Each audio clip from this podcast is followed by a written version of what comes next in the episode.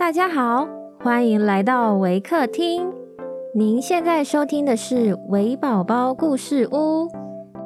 本节目为台湾维客公益行动协会远距陪伴服务项目，透过讲故事的方式，陪伴我们在全球十一个国家、四十八个服务据点的孩子，让疫情所带来的距离不再是距离。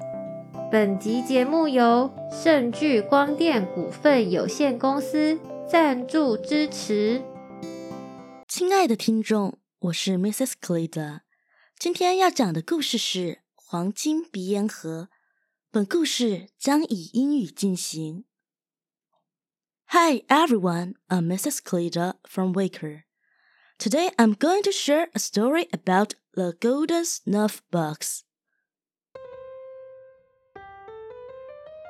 And they flew over land and they flew over sea, until at last, in the far distance, they saw the castle, standing on its twelve golden pillars.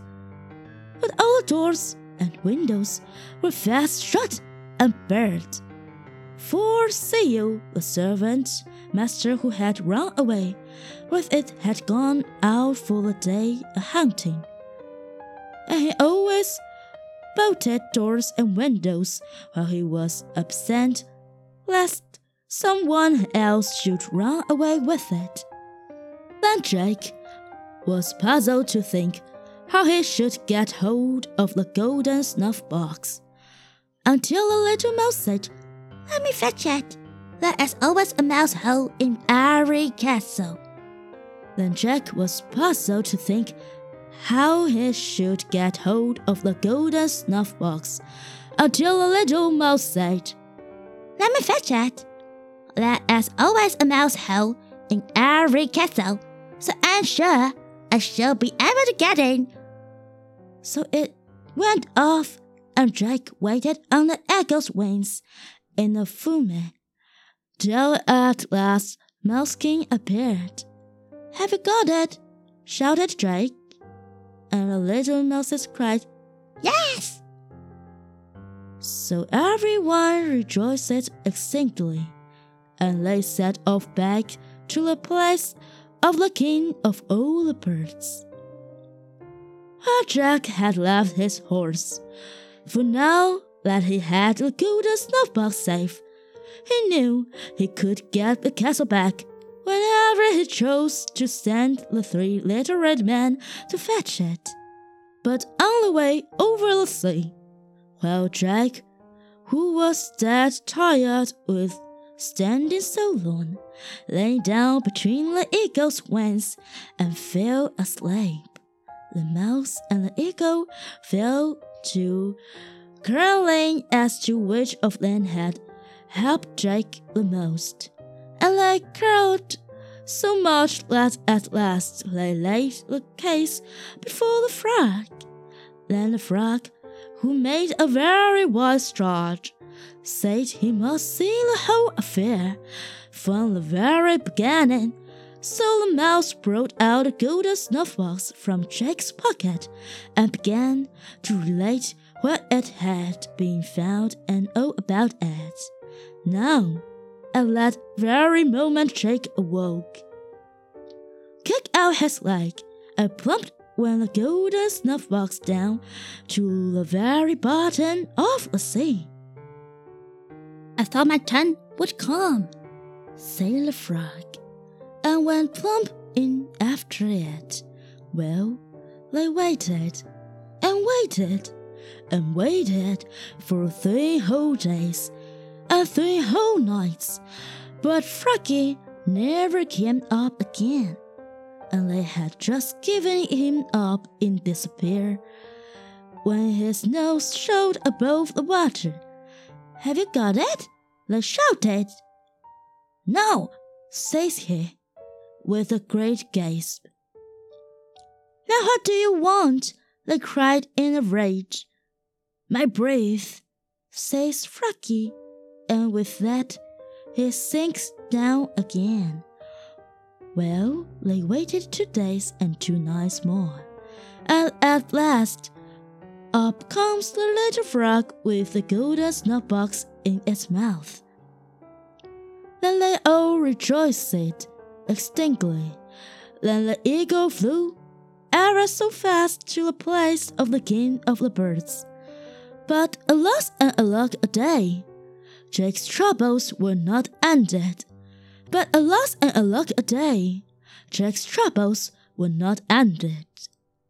His mother's medicine was still bringing him ill luck. For the king of the birds flew into a fearsome rage because Jake had not brought the castle of the golden palace back with him. And he said that unless he saw it by eight o'clock next morning, Jake's head should come off. As a cheat and a liar. Then Jack, being close to death, opened the golden snuff box and out tumbled the three little red men in their three little red caves. They had recovered their tempers and were quite glad to be back with a master who knew that they would only, as a rule, walk under fear of death. For see you, a servant master had been forever disturbing, lest sleep with opening a box to no purpose. So before the clock struck eight next morning, there was the castle on its twelve golden pillars, and the king of the birds was fine and pleased. And let Jake take his horse and ride to the place of the king of the frogs.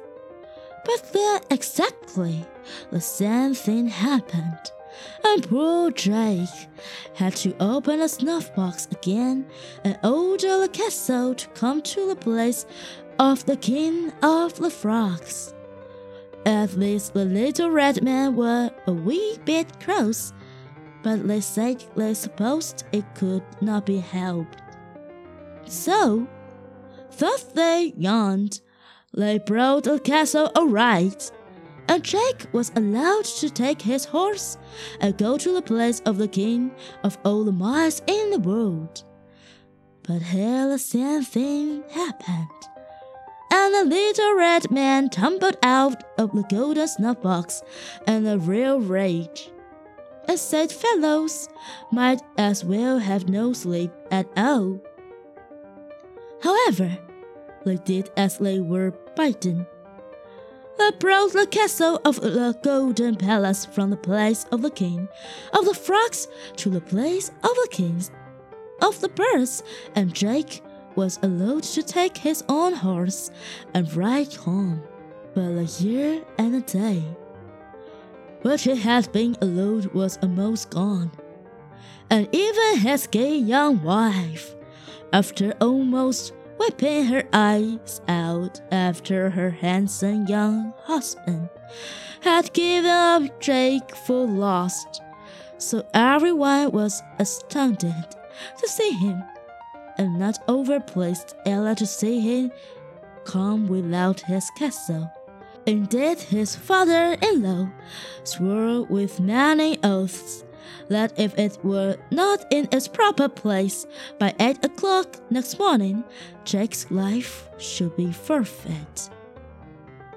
Now, that, of course, was exactly what Jake had wanted and intended from the beginning, because when death was nigh, he could open the golden snuff box and order about the little red man.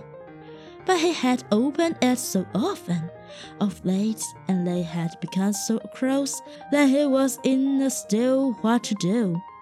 Well, I'd give them time to show their temper, or to hustle them out of it.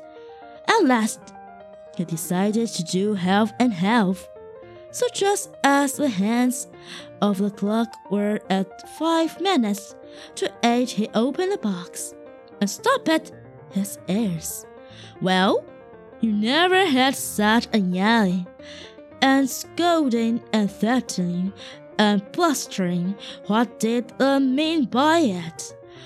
What should he take for bites at one cherry if he was always in fear of death?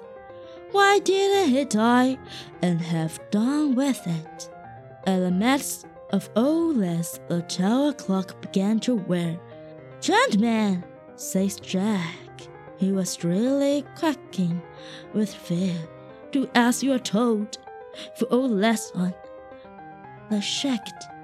We won't stay as of a master who thinks he is going to die every day.